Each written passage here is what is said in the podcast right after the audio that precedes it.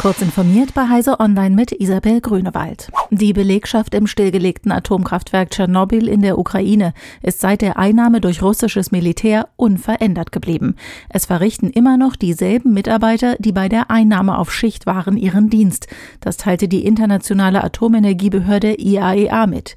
Ihr Generaldirektor Rafael Mariano Grossi sorgt sich daher zunehmend um das Wohlergehen der Mitarbeiter in Tschernobyl und darüber, ob sie weiterhin ihre Arbeit sicher und effektiv ausführen können. Das gelte auch für die aktiven vier Atomkraftwerke in der Ukraine mit insgesamt 15 Reaktoren. Alle militärischen Aktivitäten, die die Sicherheit der AKW gefährden könnten, seien zu vermeiden, fordert Grossi. Die EU will wegen des Krieges in der Ukraine weitere Sanktionen gegen Russland verhängen und richtet ihren Blick auch auf mögliche Schlupflöcher in Form von Bitcoin und Co. Die Finanzsanktionen gegen Russland dürften nicht durch Nutzung von Kryptowährungen unterlaufen werden, forderten EU-Finanzminister nach einem Online-Sondertreffen. Da Kryptowährungen als dezentrale Netzwerke organisiert sind, hat die Politik erstmal wenig direkte Einflussmöglichkeiten. Anders sieht es aber bei den Dienstleistern der Kryptowelt, wie zum Beispiel den zentralen Tauschbörsen aus, die sich als normale Firmen inkorporieren und damit auch Regulierungen unterliegen. Mehrere große Börsen wie Binance und Coinbase haben auch bereits erklärt, aktuelle Sanktionen zum Beispiel gegen bestimmte Personen umzusetzen.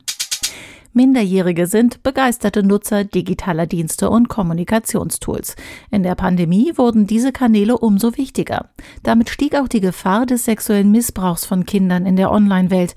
Eine Machbarkeitsstudie des Fraunhofer Instituts für sichere Informationstechnologie zeigt nun, welche Technologien dabei helfen können, Heranwachsende vor Übergriffen im Netz und Fehlern beim Umgang mit digitalen Medien zu schützen.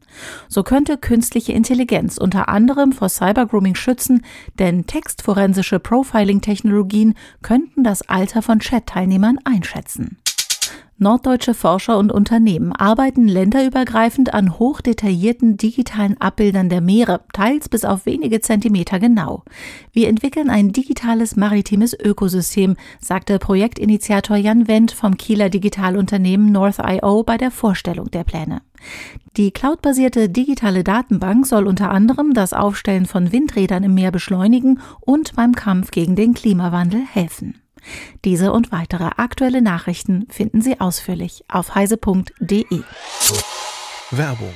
Unser großes IT-Security-Event, die SecIT, findet endlich wieder in Hannover statt.